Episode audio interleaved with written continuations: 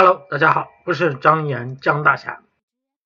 都说啊，这个金融投资这件事儿，越早知道越好，越早学习越好，越早越受益啊。因为你在年轻时的栽过的跟头的话，那你恢复能力是非常强的，这是不变的逻辑啊。这跟我们的周期，跟我们自身人人的一生、人的身体这样的结构啊，都是有这样的相通的规律的。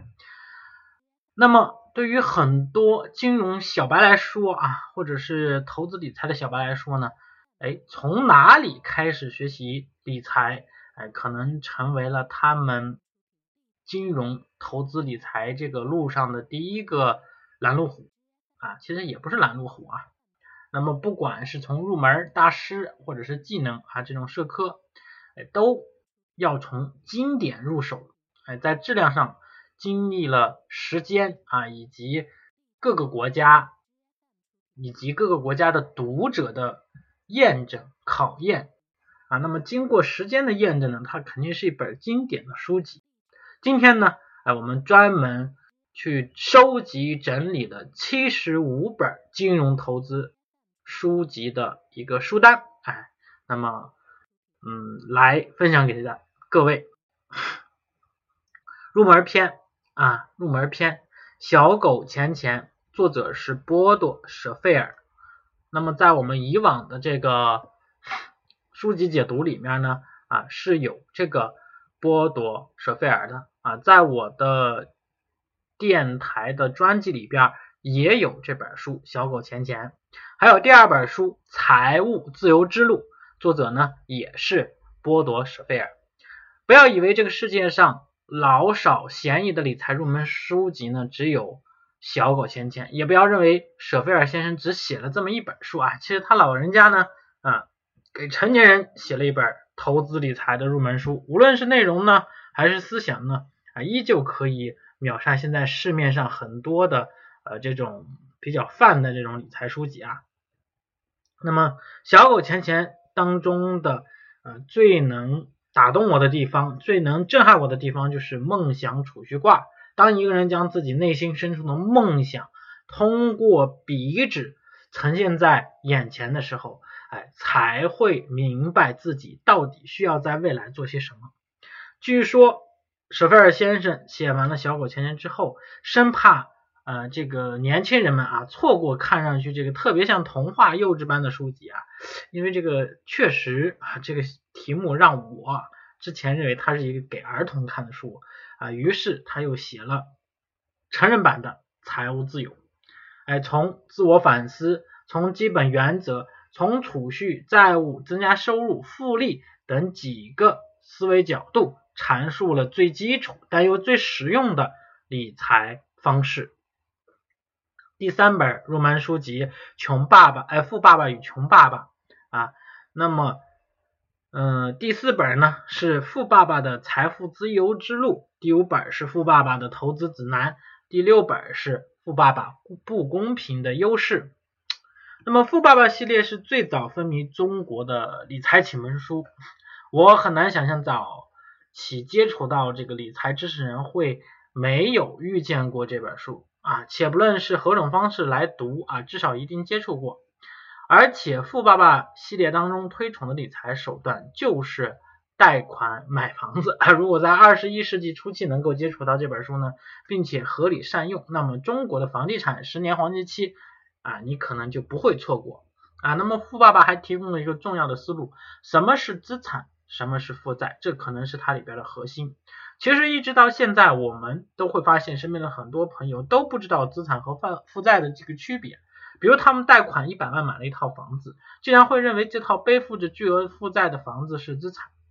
资产和负债用一个简单的解述就是：资产是专门往你口袋里放钱，且不需要你付出劳动力；负债是什么呢？负债是无论何时都会从你口袋里掏钱出去的。想想负债一百万的房子，每月动辄好几千的贷款，不就是你你钱包里边那个漏洞吗？对吧？然后，哎，很多的时候，贷款、买房、创业、投资实体，构成了富爸爸的永恒三部曲。富爸爸系列实在是太多了，越往后水准真的是不敢恭维，很多内容感觉是临时拼凑出来的，反而不如最初的基本啊来的扎实。所以说大家啊看就看这四本书啊，再多的就不要看了啊，再多的就千万不要盲从了。啊，第七，救救你的钱包，如何在未来十年保护你的财产？啊，作者是马克菲奥伦蒂诺。我对理财入门的书的标准是有逻辑体系，有理论体系，讲原则，讲道理，不胡诌，不说没有依据的话，也不乱推推荐产品。对于语言朴实、态度诚恳的书啊，我还是很偏爱的。哎，这本书写的是什么呢？写的是从金融危机之后啊，有过惨烈的现实教训，所以才会有正式的态度。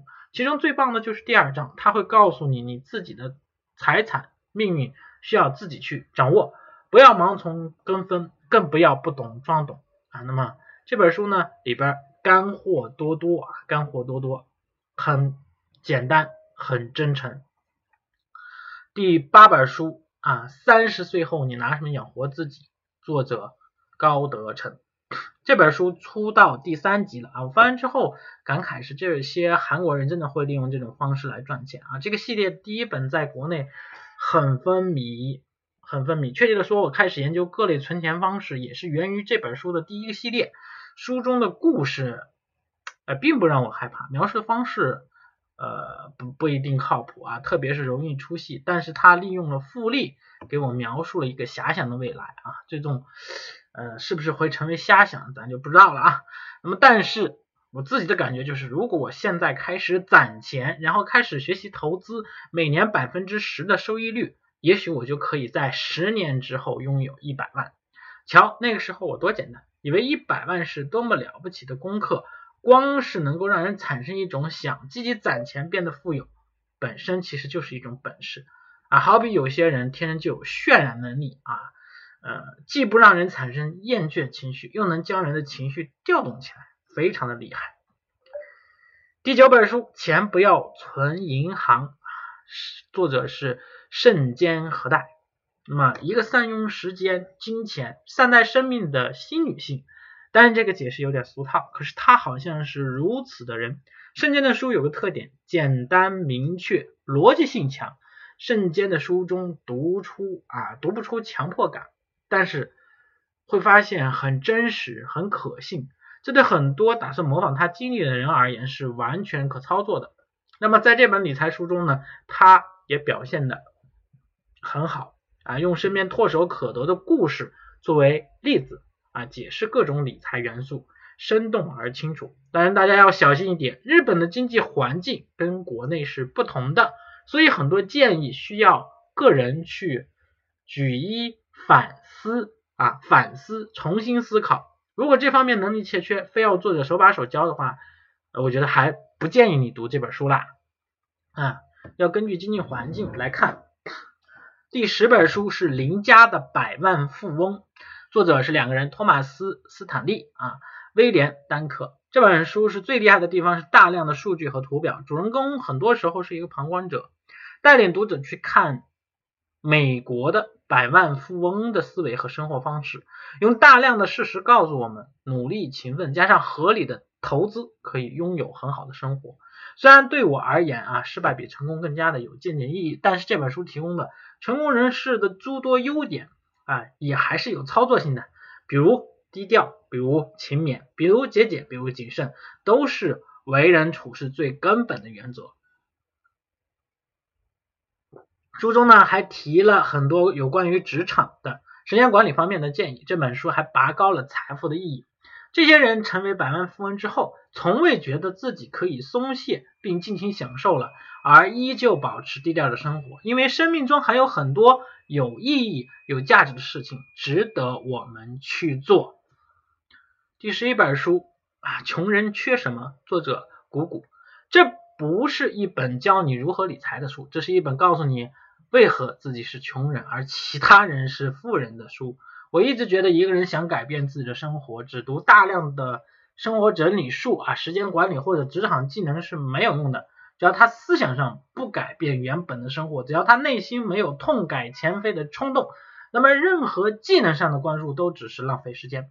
比如一个从未对自己浪费感到羞耻，永远不会节俭起来；一个从未呃比债务被被债务逼迫的活不下去的人，也不可能痛改前非开始储蓄。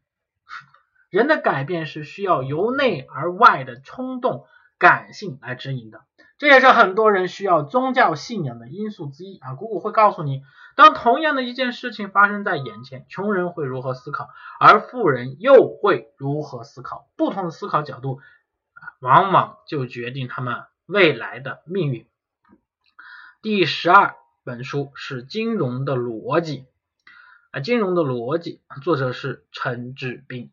十三本书，为什么中国人不富有？作者是陈志斌。十四本书，呃，理性亢奋，哎，同样是陈志斌。陈老师的书呢，跟古武的书有类似的地方，他们都在努力的破除我们对于金融市场的一些迷思。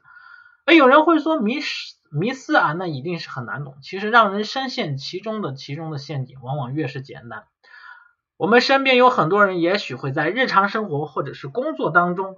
表现的认真谨慎，可一旦牵扯到跟证券、跟金钱的市场，他会就憋得极其的糊涂和愚蠢啊。那这个词儿比较严重啊。当大家自问一下，身边是不是存在这么一种很有意思的现象？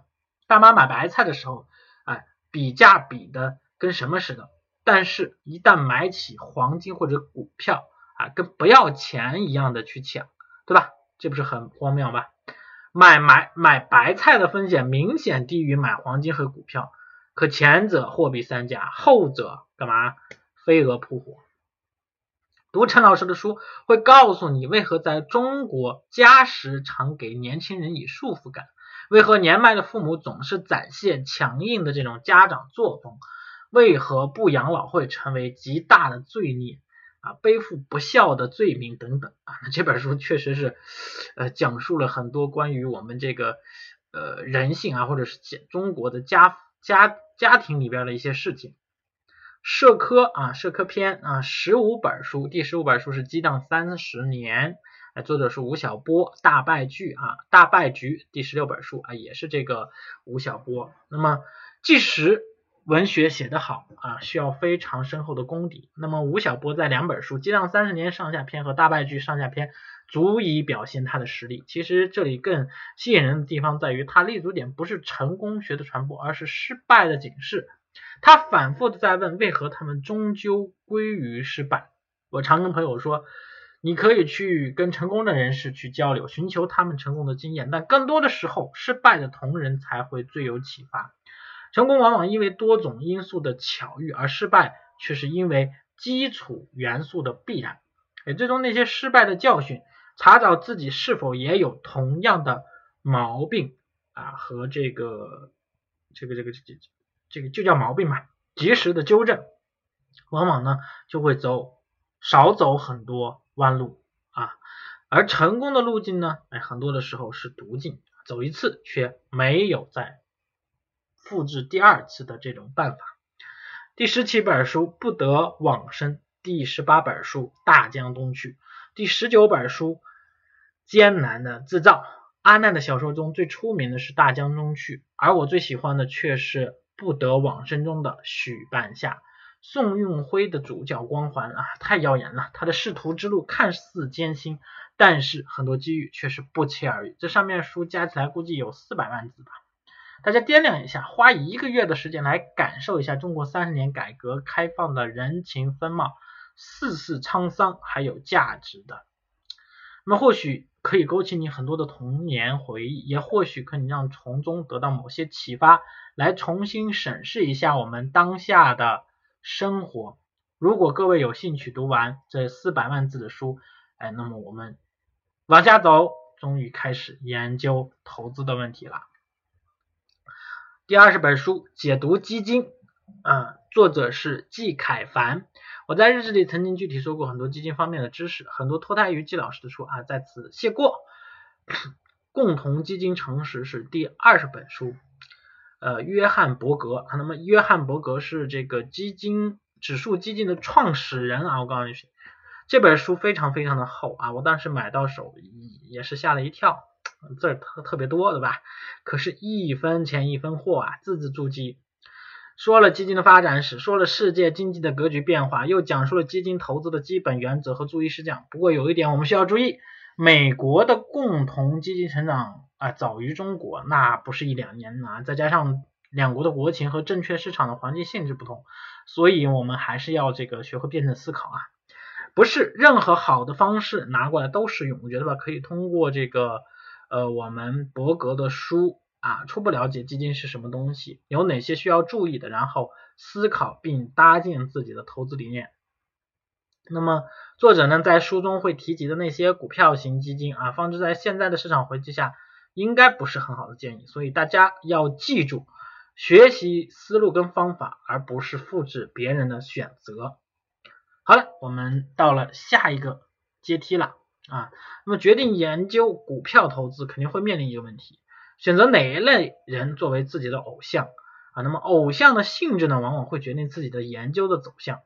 比如说，我的偶像是查理芒格或者是巴菲特啊，这就决定了我选择的方向是左侧交易或者是长线交易，关注的是企业的内在价值。那如果我的偶像是这个呃利菲莫尔，那么说明我向右侧交易啊，或者是短期交易，关注的是市场趋势和情绪啊。那么我推荐的自然是从自己的倾向去出发啦。大师的论著、金融历史、企业的估值和经济管理等等，出发点永远围绕如何挑选一家好公司这个主题。OK，那第二十二本书《穷查理宝典》啊，不管是任何人哪个行业啊，基本上都会推荐《穷查理宝典》啊。那么《穷查理宝典》说的是什么啊？是这个呃查理芒格的智慧衬言的一个记录啊记录。他从出生的那一天啊，就超越了这个证券市场范畴啊，因为从整个人生的高度讲述活着的意义啊，所以说有很多同学啊，有很多朋友，比如说我的一个朋友，呃，高阶运营的作者，他就把《查理宝典》放在他的床头啊，放在他的床头。那这本书呢，哎，定价是一百，现在定价应该是一百啊，那么看上去比较贵，但是。你一旦看了啊，去看内容就值得所有。二十三，巴菲特传，一个美国资本家的成长史。哎，那么这本书呢啊，写作方面呢是优于滚雪球的。呃，读起来呢，因为读国外的书啊，我我我这里说一下，吐槽一下。其实有的时候我们读国外的书，这个逻辑啊，中国的逻辑跟国外的这个语言逻辑是有差异的，所以翻译过来有的时候你读的比较拗口，那没关系，嗯，我们多读几遍啊。那么在这本书里呢，哎，我们就会发现啊，一切的奇迹都是从很小的一个点的积累开始的啊，就像这个千里之行始于足下一样，比如说。呃巴菲特当初开始倒卖可口可乐，哎，去捡高尔夫球，哎，找别人丢弃的彩票，哎，送报纸经营子弹机等等啊，都是最普通、最容易操作的事情。可是，如果说 你在小时候看过这些事情，有可能你就你是做起生意了啊。那么就是这么一个普普通的做兼职的小孩，怀揣着令人不敢想象的梦想啊。你要问。巴菲特是个神奇的人人物吗？啊，很可惜，全书上上下下都没有将其神话。他唯一做的了不起的事情就是坚持一辈子做自己想做的事情，啊，简直是股神就是不一样。第二十四，那就是巴菲特致股东的信啊，股东公司教程。这个东西呢有两种，一个是呃，这这这本书有有有两个。作者啊，那可能是这个大家去看啊，大家可以去看，一个是这个呃编的书啊，一个是这个伯克萨维公司可以找到的巴菲特致股东的信啊，一般的话大家去搜索一下啊，那都会出现中英文对照本。那么像坎宁安编写的这本书呢，其实就是一个教程，通过分析巴菲特写给股东的那些信来展现老巴的这个投资思路。哎在言传身教方面呢，老八也没有吝啬过啊，里面详细的解释了公司的治理、公司的财务与投资、普通股的替代品，普通股兼并与收购，会计与估值，会计政策与纳税问题。我的建议很简单，读书至少三遍以上，啊，因为确实这个语言逻辑翻译过来还是有问题的，啊，那么再加上，再加上什么呢？再加上股东啊的这些信啊，他每年都会写信啊，都会呃呃，任何地方也会有解读啊，比如说我们呢也会有解读这个巴菲特致股东的信啊。第二十五，巴菲特的巴菲特的投资组合，作者是罗伯特哈格斯特朗。啊，那么跟上面的这个偏哲学、偏文学、偏理论的书不不同啊，这本书主要是讨论实际操作方面的一些东西，比如集中投资，比如说如何评估投资绩效。第二十六本书啊是证券分析，作者是格雷厄姆和多德。那么证券分析呢，其实巴菲特也是读这本书啊，那所以但这个是首选。还有聪明的投资者，聪明的投资者我这边也有。那么在豆瓣读书里边也是九星了啊，格雷厄姆巴菲特的老师啊，他这辈子最敬重的人，当然第二位就是查理芒格老先生了。哎，这两本书呢，号称为投资界的圣经啊，各路门派的高手几乎都是人手一本啊。有时候我跟朋友调去调侃，江湖门派各领风骚啊，唯独两本书可以号令天下，真是佩服啊。那么格雷厄姆这个早年美国学啊学院派的教授决定了书的这个难色啊，至少。我这个水平来看啊，嗯，还是蛮有蛮蛮蛮吃力的啊，因为确实还是有这个语言的这种翻译之后，然后那种逻辑就是去看的话，确实有一些拗，所以说要多读几遍。好了，二十八本书《战胜华尔街》啊，作者是彼得林奇；二十九，彼得林奇的投资圣经，作者是彼得林奇；彼得林奇教你理财，作者是彼得林奇。哎，终于到了我们伟大的彼得林奇了。前两本书一起读，因为《战胜华尔街》是彼得林奇投资圣经的案例说明，涉及了很多行业，做了大量的投资案例分析。同时，你还可以看到彼得林奇回顾回顾自己，总结自己当基金经理的那段岁月。那么第三本书呢，就是介绍一部分美国证券史和一些公司的商业历史，当金融历史小说来读，哎，那还是蛮轻松的啊，蛮有娱乐性的。其实，在以前的那个时代啊，那么其实读书呢是是一个奢侈的生活，就只有在美国只有富人才读书，对吧？你穷人就是干活下地，然后种种田什么的，哈哈，真的是这样。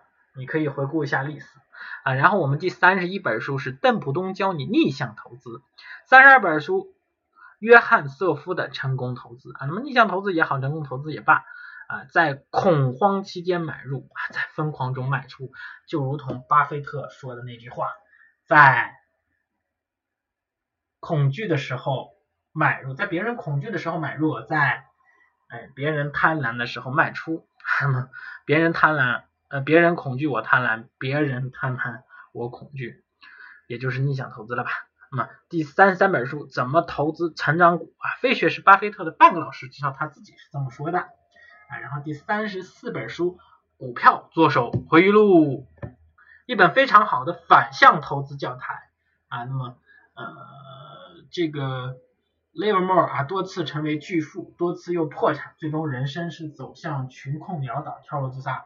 投资如果变成了疯狂的投机，生活变得多可怕，难以想象。第三十本书，投资最重要的是第三十六本书《黑天鹅》，第三十七本书《随机漫步的傻瓜》。啊，天哪！嗯，《黑天鹅》第二层思维会决定你未来的财富走向。这些书不能剧透啊，大家自己去看。不走寻常路，往往是意味着绝处逢生。其实这三套书是投资类的作品，但他们体现出来的理念是可以应用到生活的很多方面，比如说职场，比如说创业，如何去发现生活不一样的事物啊，就如同从差异中找共性，如何防范风险，应对不可避免的损失啊，这个跟决策也有关系。第三十八本书《门口的野蛮人》，第三十九本书《伟大的博弈》。好了。我们来到了第四十本书技能篇，第四十本书股市真规则，第四十一本书巴菲特的护城河第四十二本书，巴菲特教你读财报第四十三本书，股票价值评估第四十本书，价值评估公司价值的衡量和管理第四十五本书，估值难点解决方案及相关案例。事实上呢，其实除了投资类的这些书呢，很多企业管理类的这种书呢，也非常的值得大家去一读啊，因为价值投资的一个。最重要的、最核心的，那就是购买那些伟大的公司。那么这里就需要一个前提，你要能找到那些伟大公司，那么用漫长的岁月跟他们一同成长。如何寻找到那些伟大的公司呢？就需要自己能够站在公司经营者的角度上来审视自己的选择项。所以，企业管理类的书籍，那么就没有办法去绕开了。OK，我们四十六本书是高盛帝国。啊，四十七本书是洛是采尔的家族，第四十八本书赢，第四十九本书只有偏执狂才能赢，啊，第五十本书我在通用汽车的岁月，第五十一本书谁说大象不会跳舞，第五十二本书基业长青，第五三本书从优秀到卓越，第五四本书格鲁夫给经理人的第一课，第五十五到七十五，那就是彼得德鲁克的所有书籍。因为世界上最伟大的管理大师没有其他人，只有彼得·德鲁克。如果想在企业管理上有所建树，请大量反复、反复、反复、大量的反复读德鲁克的书啊。那么以上的七十五本书呢，都可以称之为经典啊。既然决定好好研究这个领域，那你就读书是一定要有准备的啊。当然，我们格局也有投资理财的书单。嗯，如果说你听我的这个。电台节目没有记录下来，觉得不方便，觉得需要这个书单，那你 OK 啊？我在公众号上已经把它发出来了，或者是搜索张岩张大侠啊，那么雪球网上也会有展示或者是加我微信啊，我发给你就 OK 了啊。当然我们没有电子书啊，有一部分电子书，但不是所有。好嘞，那么今天的节目呢就到这里，感谢你的关注啊。如果说啊觉得对你有帮助啊，那希望你还是能够点赞。分享一下，好的，今天就到这儿，我们下期再见。